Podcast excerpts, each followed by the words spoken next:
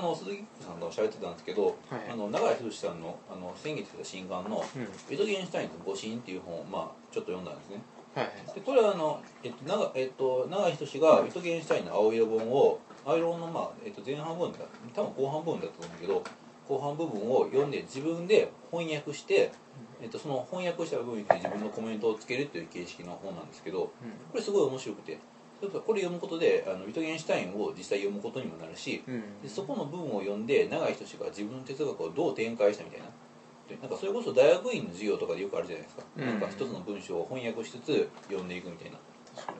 そそれなんかちなみにその一部しか要約しなその翻訳しなかったっていうのは意味があるんですか後半しかあのねやっぱりあの分量の問題だと思いあまーす、ね、結構アイロン量も多いのでじゃあ本当にエッセンスだけっていうかこそうそこうそう大事だっていうところだけをちゃんとそうそうそうでねそれをね結構だからその面白いのは多分まだビトゲンシュタイン読者はだからそれこそあの今までの翻訳今までだったら大森創造さんとか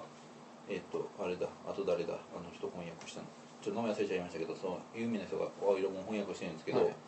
えっとまあ、その人それと違って永井仁がどう翻訳したかっていうのが読めるっていうのもあるしその永井仁さんの哲学に親しんでる人はああビトゲンシュタインなこういう文章を永井さんは自分の哲学にこういうふうに導入してるんだなっていうのを、まあ、すごいよくわかるんですね。うんうん例えばその多我問題っていうよくありますよね、うん自分の心があるっていうのがあの他の人にも心自分に心があるのは分かったとうんしかしなんか他の人に心があるっていうのはどうして分かるのかみたいななんかそういう問題ってあるわけですようん自分と似たような感覚を他の人が持っているっていうのは絶対に分からないやん、ね、素朴に考えてなんかその辺の問題をなんかこうえっとまあなんかこう結構ねあの、まあ、永井さんは、まあ、さらに、えっとまあ、ウィトゲンシュタインもですけどっていう感じで、さらにひねって、えっと私と同じ心があるっていうのを、えっと、他の人にもあるっていうふうに言えるっていうのはどういうことなんだみたいな感じになるわけですようん私と同じ心があるっていうのを他の人に、えー私と同じ心があるっていう状態が他の人にもあるっていう状態があるっていうふうに言えるっていうことがそもそもなんかそのえっ、とそもそもそういうことが、えっと言えるための条件ってなんだろうみたいなうんうん感じでなんかそういうふうになんか話が展開してるわけですよあの子供のための哲学とかでもあるじゃないですか、うん見出しがなんかどんどん変わっていく感じ、確かなんにかあれと同じイメージですねへえ、うんそうなんですよねてかてかそういう話を実は昨日ちょうど僕もしてておおだから昨日だから僕なんか女子会に参加してたわけで女子 会そのおっなとのに女子会ならなぜか混じってたんですけどあなんかそこでやっぱその一番議論になったのが、なんかその付き合うってなんだろうみたい な話なんですあかお母 さんなんかこう全ての哲学的議論を恋愛に還元しようとしませんいかやでもなんかでも実際そうでだから僕が悩んでるところってことはそうですようんだからそのなんかその付き合うっていうことがなぜか知んないけどその社会で了解されてて、はいはいはいその社会が思ってる付き合ってるっていうルールがあるわけじゃないですかそうですねでもそれがその必ずしも僕が思ってる付き合うとかこれが恋愛だよねとかっていうマイルールとはいうん、一致するとは限らないわけじゃそなのいですか通りですよねだからそのなんかマイルールって別の恋愛に限らずそうですけど、マイルールが社会のルールと合わないってことってたくさん多分あると思うんだけど、社会からそのははみ出た思考っていうか、まあ、永井さん風に言うとそのちょっと足がつけなくなって溺れちゃってる状態、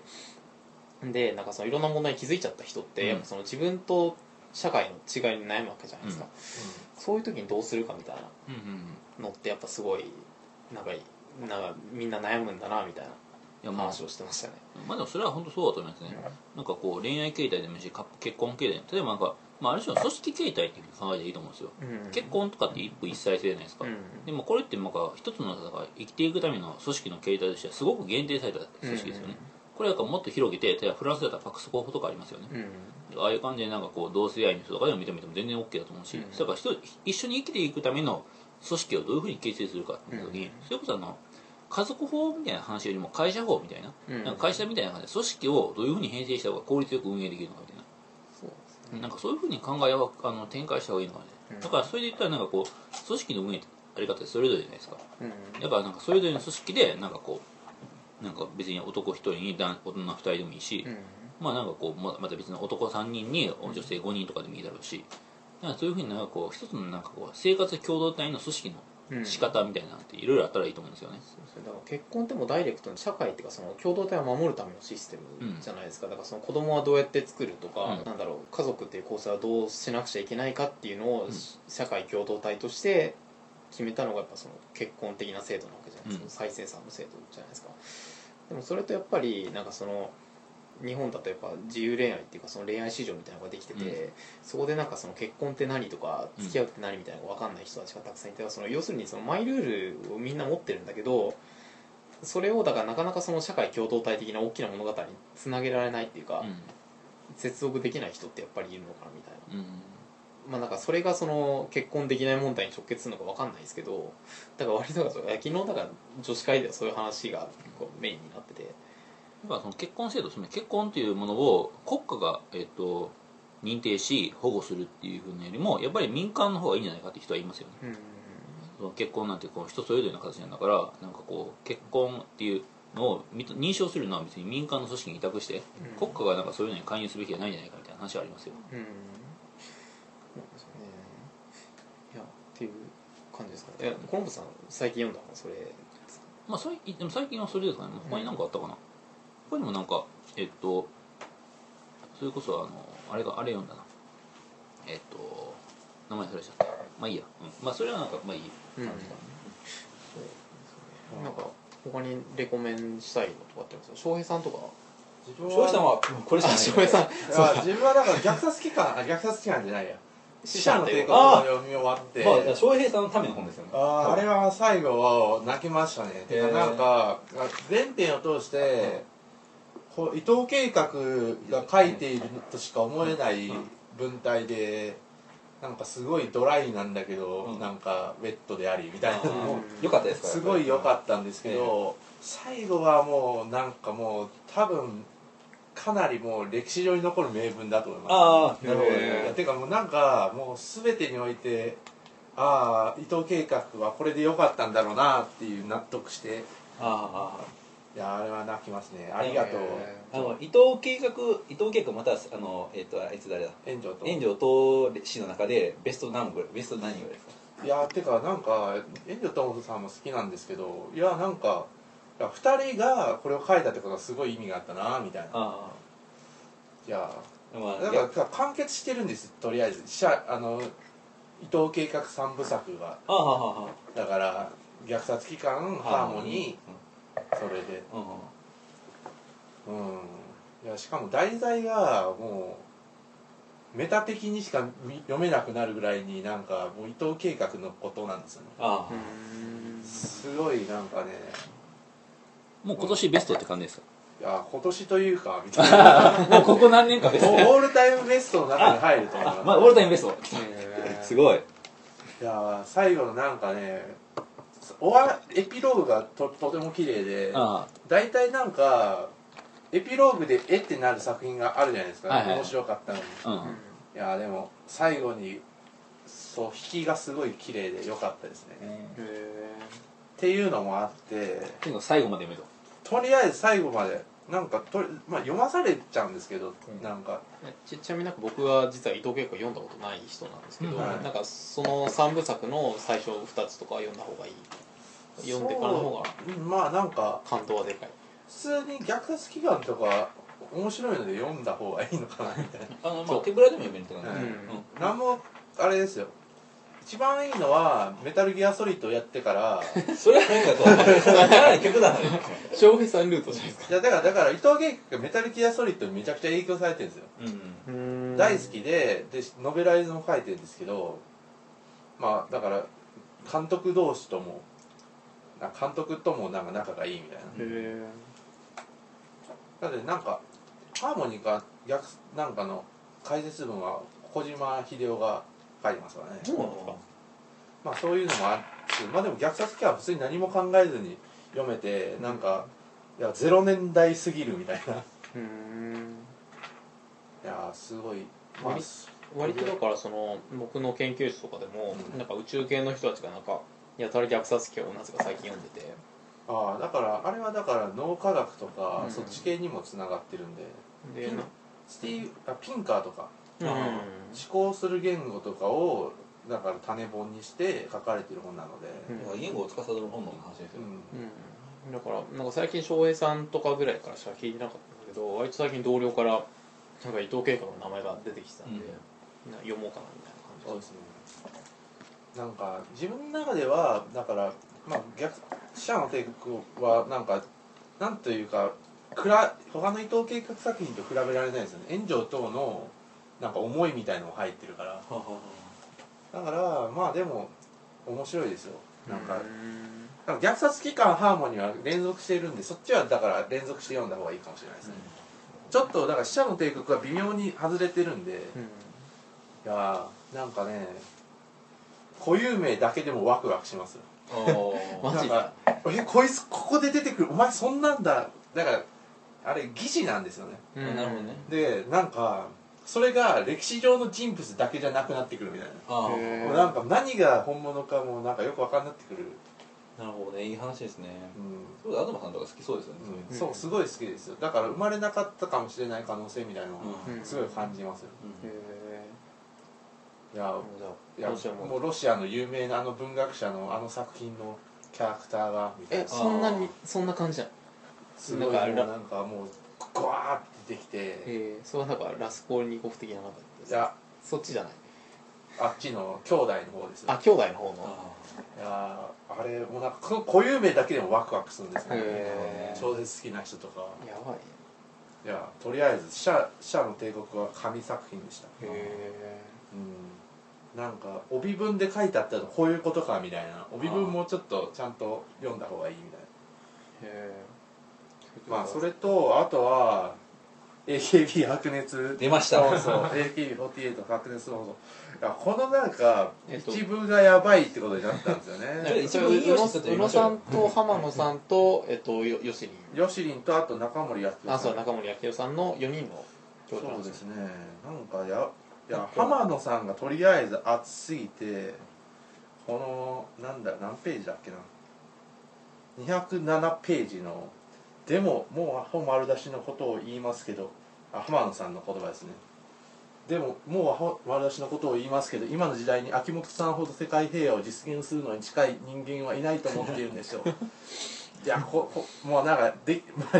引用はできるだけ避けるのでまあでもこの一文から続く後の文章は熱すぎますよねとりあえ熱ずいいやあのねなんかすごいなとなんかうんとりあえずこれはなんかね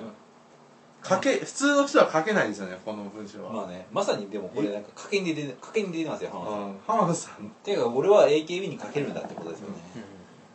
関東よりもみたいな、 AKB は関東を超えたですよ、うまあなんだかんだ言って秋元康にピックアップされてますよねんそうですそうです、あーうんこれは種族っていう、あーそんなバカなみたいそうなんだいやでも最近割とどの本屋に行っても売れて結るみ構たいで売れてますよねあー AKB まあタイミングもベストでしたからね、うん僕もでも読んでみたいんですよね僕もなんかその AKB とかもやっぱ全然知らない人だからなんかでもだから最初らへんは半分ぐらいしか理解できないんですよ なんか何々が好きで何々が落ちちゃったのちょっとショックだよねなんかかなんか今回もっと変動すると思ってたのに変動しなかったよねみたいなそのままじゃ AKB 終わっちゃうからもっと変動相場変動する方がなんか AKB のためにはいいんじゃないかみたいな話をしててほわわーんとしてるんですけどまあ後らへんになってきたらまあなんか結構普通の話をしやして、うちらにも分かる感じになってきますねうんうんまあ、それに対してこの太田さんのリコメンドもやっぱりこれになるんですかね太田さんいや僕だから僕はそっちなんですようん太田さんは今日メタメタじゃなくてベタなんです今日なんよかちなみに収録は、えっと、僕と、えっと、コロンブスさんと翔平さんのなんかいつものメンバーに加えて、えっと、学校の太田さんいつもお世話にとなっております、はい学校お世話になってます、はいあであのさっきまで言い張った、えっと、鈴木さんは、えっと、もうあ帰られました、太田さんこの、えっとあっちゃんそれつなげてあっちゃんはどうですかいやなんか僕がこまれだあっ今ちゃんはいつ出た本なんですかここれちょっと前ですねだからその宇野さんの本が出る、まあ、2, 二週間ぐらい前ですかね、うんまあ、だから卒業東京ドームの卒業まあ記念ブックですねまあまあそういう本で8月24日だからまあちょっと前に出てますそうよでねすねだから今だから AKB でまあ話題になっている本っていうと、まあ、その今宇野さんのはい、新書うんはい、と、まあその卒業のななんこれだっけあっちゃんそうそうあっちゃんあっちゃんっていう、まあ、あっちゃんのこう卒業あーななんていうの AKB 入ってからこう卒業までの写真とか、うんあと AK あのあっちゃんのこうといろんなメンバーの対談とかが、まあ、こう入ってる本なんですけどだから宇野さんの本を買う人とこっちを買う人は結構分かれてそうですよねそうなんなんでとすよなく、うんはいまあ、僕はどっちも勝ったんですけど、あああ素晴らしい、まあ、圧倒的に僕はあっちゃん派ですよねあああそあうですよねだからそうですそうですだからそうメタにこう構造とかシステムを語るこよう宇りも野さんに対してこっちのあっちゃんっていうのはまさにあっちゃんそのものを見るああ本ですからああもまあうそういうもう本当に純粋なファンとしてそうですよ、なんか構造とか見なくていいんだみたいなはい、まあ構造とかも一応分かった上で、うんでもそんなんどうだっていいそうですねもそういう話もしてるんですよね意外と宇野さんとか、うんなんかなんもかうそうやってこうベそうタにアイアイロニカルに没入とか言ってるよりももうなんかちゃんともうまっすぐに没入できる対象ができたんだみたいな、うんだから単になんか好きあっちゃんが好きですみたいなことその欲望自身が興行につながるんだみたいな話ですよね、まあだからまあ没入力をどう獲得するかみたいなところで多分社会とつなげたいのかなっていうまあでもなんか僕その話聞いたら単に市場の話じゃないかっていう気もしますよ、うんつまりなんかこう個人の単なる欲望っていうのが、うんえっと、自由に調えっと市場、えっとまあ、市場原理に調整されることが、うん企業価格し価格システムとかの調整につながり、うんなんか公共的な資源のえー最適な資源配分になるんだみたいな話うでんすよね、うんなんかだから無理にこうなんかその公共性とか、うんまあ、その社会につなげる必要もないうんだから AKB に必要ひ批評はそこまで必要ではないという派ですよね太田さん的に、うんうんあまっちゃずんはあっちゃんを見ろっていうそ感うじですよでねもあっちゃんなんかどこが一番好きですかいやだからえっとねこれなんかこの本でも多分多分っていうかもうテーマがうん笑顔なんですよ、あへあっちゃんだからもうなんかねこう対談とか秋元康の対談とか高橋みなみと前田敦子の対談とかもういろんな人がこうコメントしてるんですけどもうみんなそのあっちゃんの魅力は何かっていうともうもう端々に笑顔笑顔っていうんですよあなんかねだからこうあっちゃんがあっちゃんだからこう前田敦子はなんかこうやっぱり気難しいというかああどこかこうぶっ飛んでるわけですよ、あうんでもそれがなんでこう許されてきたかっていうとなんかこうあっちゃんが笑うと許してしまうとあうんなんかあそういう能力があっちゃんの笑顔にあるってこうみんなまあまあそういう人いますよねそうでそれの笑顔の魅力が分かる本がこのあっちゃんですよあへあおーっていう感じなんですけど翔平さんとかコロンブさんとか AKB は没入してますかえっとね全くないですねそあのね、だから僕はあの、えいきあのね、えっと、えっと、宇野恒弘さんの、えっと、今、えっと、まあ、終わってしまった連載ですけど、あの、AZM48 っていう小説が、その、コンテクチュアルの、ありましたね昔の、シドチズっていうとしてネタで、僕はそれは結構熱心に読んでたんですけど、その元ネタが、この AKB が出てる、マジスカ学園っていうドラマだったんですね。はい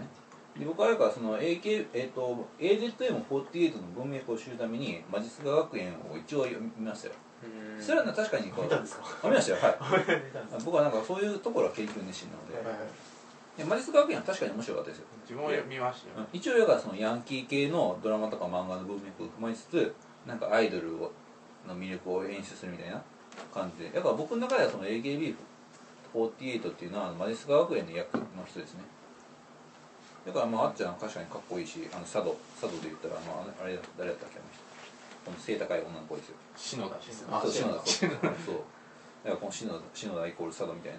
感じでまあなんかそういうふうになんかこう、えっとあのドラマと AKB っていうのはほぼイコールで僕の中では把握されてますね2は見てないですかえ2はあ見てないです1だけです、うまあ、でもあのそれ見た限り言うと、まあ、確かになんか面白いとは思いましたねただでも僕はなんか本当にアイドルとかにすごい疎くてんまあアイドルとかにハマったことはないんですか河本さんないですねもうななんんかか好きな女優とか誰ですかえっと僕はだから女優どころか好きなのは綾波レイな のでなんかこうそうそういう話ですかそういう話ですね。なんかこう、なんかなんか遠いんですよね。なんかこう何、えっと次元がちょっと高すぎるんですよね。僕にああ3次元だとそうそうなるほそう。ちょっとあの高次元すぎて、ちょっと僕の認識にはついていけないんでです。それで言うとねこの前田敦子って他のメンバーいるじゃないですか、はいでも一つ次元上にいるんですよ四次元じゃないですか。なんかね、いやだから、そのまあ、笑顔もそうなんですけど、なんかね、どこを見てるかわかんないんですよ。ほそうですね目がどこか見てるかわかんないですよねだから内面がないように見えるんですよ。ああああだから、こう、宇野恒弘とか、キリストを超えたとか、なんかこう、宗教に近くなっていくのは、要はなんかこう、内面が見えないから、ああああなんかそこになんかこう、なんか超越みたいなものをああこう読み込んでしまうわけですね。なるほどね。黒目が大きいですよそうねそうそうそうそう。ああなるほどね。うんそこら辺なのかなうだからなんかね、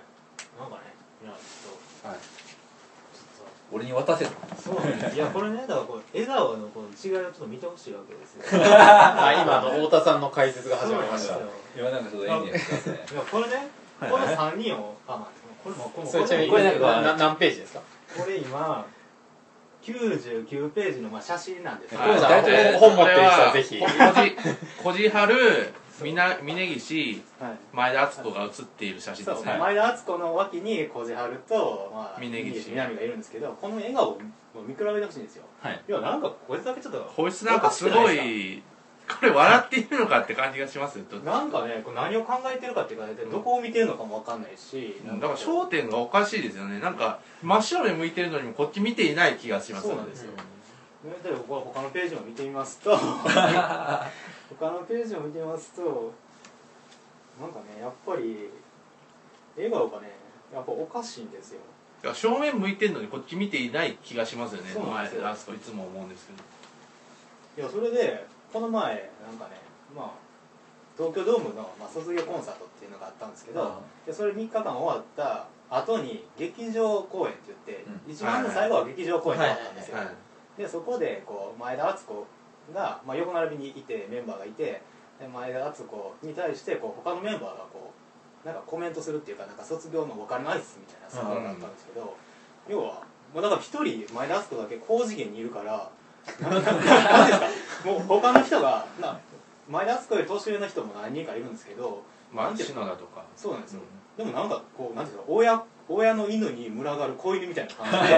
でもうなんか他の人たちがもうみんな子供に見てるんですよだからだから超越性を持っているように見えちそうゃなうんみですたよいな見えちゃうんですねなんかいやもうこれとかもうこれとかもうちょっとなんかこう、何笑ってんのみたいな感じでこれこれとかなんかラジオじゃ伝わらないからえーとこれなはんていうんですか高橋みなみとのあれですよねそう高橋みなみあ本当だなんかうん確かに高次元プリア伝わってますねそうなんですよ、なんなんですかね揺るがない感じがしますよねいやでもなんかそれってなんか本当にあっちゃんが最初とかなんですかねわかんないけどいやそれはねやっぱりいやそんなことは絶対ないですよないですけど、うんやっぱり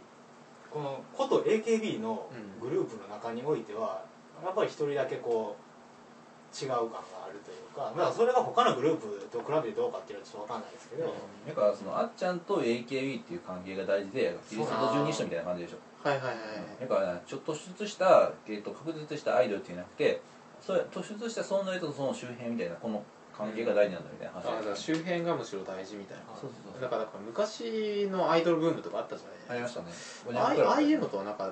なんだろうそのコミットの仕方って違うのかなとか結構考えちゃったりするんですけど、うんだからそういうのだと今コロンボさんが言ったみたいにその今の時代とかそういうなんだろう単体のそのピンのアイドルに全力コミットみたいなのがないからその周辺も含めてあっちゃんっていう何かを消費するみたいうんうんな感じなのまかあな、でもね、モーニング娘。と AKB の一番の違いは、モーニング AKB はモーニング娘。の後に出てきているってことが一番でかいと思うんですよううんんうんだからモーニング娘。の末路を知ってるというかもう全てのメンバあーおーはいがだからはい、みんなこう、まあ、指原とかもそうですけど口々にうんもうこの分は終わるとかっていうのがもう内面化されてるっていうかもうそこからスタートしてるんですよだから終わるものだと最初から、うんまあそれが本気を持ってるのかどうかって分かんないですけどそれは関西クラスターじゃないですかあー終わり終わりを見つめながら続けるそうなんですよ、ねだからもうだからいろんなシチュエーションをもう見てきてるわけですよやっぱりそ のああなるほど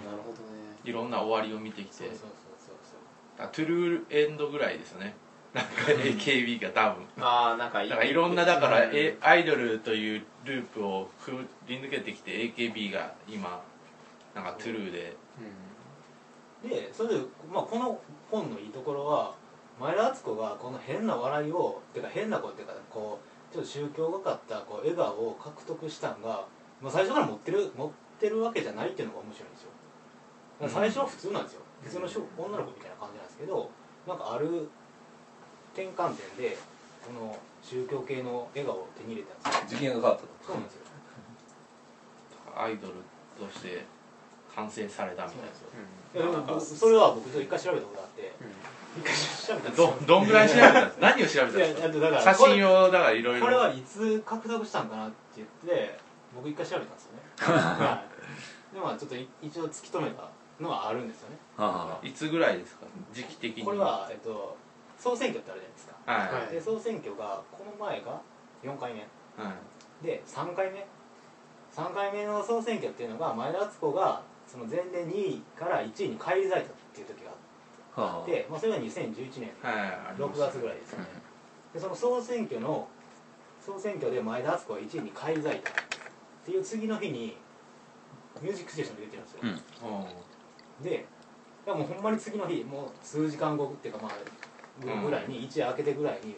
出てるんですけど、うんもうこう今まではだから1位になる前までっていうのはだからこ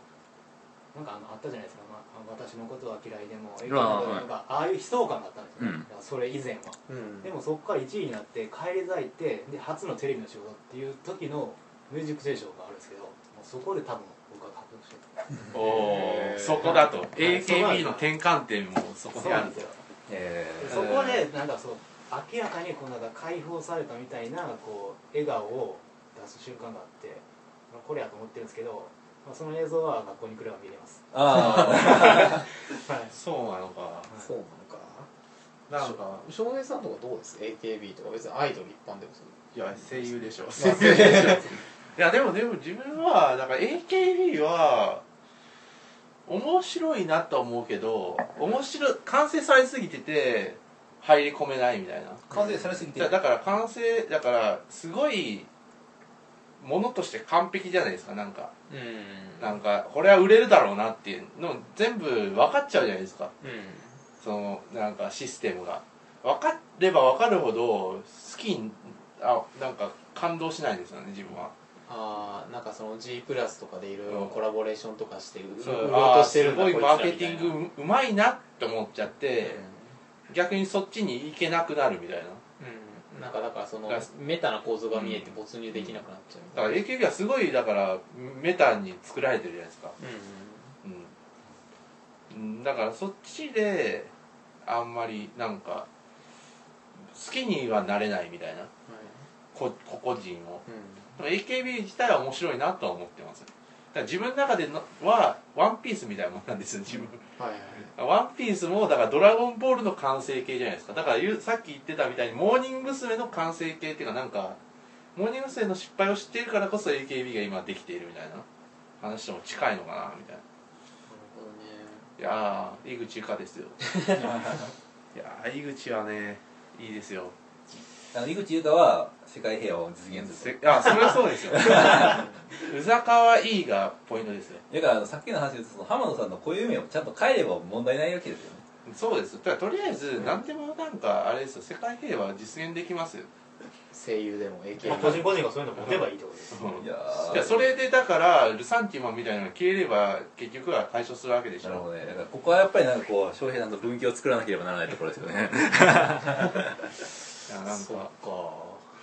でこの間ちょっとなんか付け足すとだからさこの前言ってた声優なんで自分はハリウッドのああはい俳優を覚えられないのか自分はだからトム・クルーズとかブラッド・ピットとかがどれ誰が誰かが混乱してくるんですよてかパッとディカプリオって言われても分かんないですよねだからそれはどどのあれに出ていましたかみたいな、なってきてなんでかっていうとだから自分はどっちかっていうと人とかの内面を声とかで判断してるみたいなんですようねでだはい海外の俳優って字幕と吹き替えがあるじゃないですかはいであの2つの声があってしかもそのじ字幕あ吹き替えとかだとだから結構吹き替え声優って固まっててなんか同じ声だったりするわけですよ別のなんか違う人の声だったりそしたらもうなんか自分の頭の中のデータベースがごちゃごちゃしだしてもうなんか無限になんかよく分からなくなってくるんですよねんうんしかもしかも本物の声があるみたいななるほもうなんかよく分かんなくなってきてもう判断つかなくなってくるんですよどねなるほどねという感じですよねこの前言ったのは、いや僕はとりあえずもうアイドルとかもうダメなんですよ全まあ然ダメなんですけどいやダメっていうことが全然入り込めないんですよあああアイドルよりも実物だとだそうなんですよだからなんかもうよ酔った勢いで言っちゃいますけどおっとじ ゃあいやてか、まあ、今日ちなみになんかさっきから飲みまくってるんですねはいはいはいでなんかそのいやでも結構マジな話でその僕ななんでアイドルにコミットできないかっていうとなんか彼女たちとなんかセックスできないからですよなるほどあ要するにうんだからそれはちょっと補足させてもらうとそうで すよね細かいですよね AKB 白熱論争の中ではそうで AKB すはよもしかしたらできるかもしれないっていう可能性のもとコミットしているって話もちらほらしていますこの中いやだけどそのもしかしてってすごい宝くじみたいなもんじゃないいやだからあれですよあれな誰だっけ博多にと柏木じゃないあ指原指だか原らあー幸子幸子とかあのまあ博多問題系ですでもああれは ねいやだからななんだろうなもいしやかしたらできるかもしれないっていうのはめちゃくちゃイケメンとかめちゃくちゃお金持ちだったり前提がないともしかしたらもう生まれないと思うう AKB んいやだからなんかそのいやもちろん画面越しにうんいいてすごい可愛いなとは思うし、うんなんかすごい美人さんやなとかって思うアイドルとかな俳優さんってたくさんいるんですけどなんかでも結局自分はその人たちにコミットできないわけじゃないですかだからだからどっちかっていうと、えアイドルよりも、電車とかですれ違う女の子とかの方にそうなんですよだから僕はだから割とそのそうそう半そう径5メートルぐらいのあれで生きてる感じなんでだからなんかあんまりそういうところへの想像力が働かないっていうか結構やっぱそのなんすかん生身のなんすかちゃんと触れられる人間としていてくれないとそもそも好きになら触ないれるアイドルですよでもまあでもそれでもはいその確率はもうどんどん近くなってきてますよねだそうだからこああだから確かにその確率を上げることでコミット力を増してるってのはあるかもしれないそうですね確率上げてるっていうのはそれなんかこう0.01が0.02になったといかやそういうまあ話そのレベルだと思いますですよ ねまあでもでも多まあ分でも上がってることが重要なんですようううんん変化よりも変化率でもだから昔のだからそのいわいわゆるアイドルそのピンのアイドルとかよりは多分全然低いじゃないですか確率は、だから宝くじ1等じゃなくてまあなんかな何等かぐらいじゃないですか確率的にはだか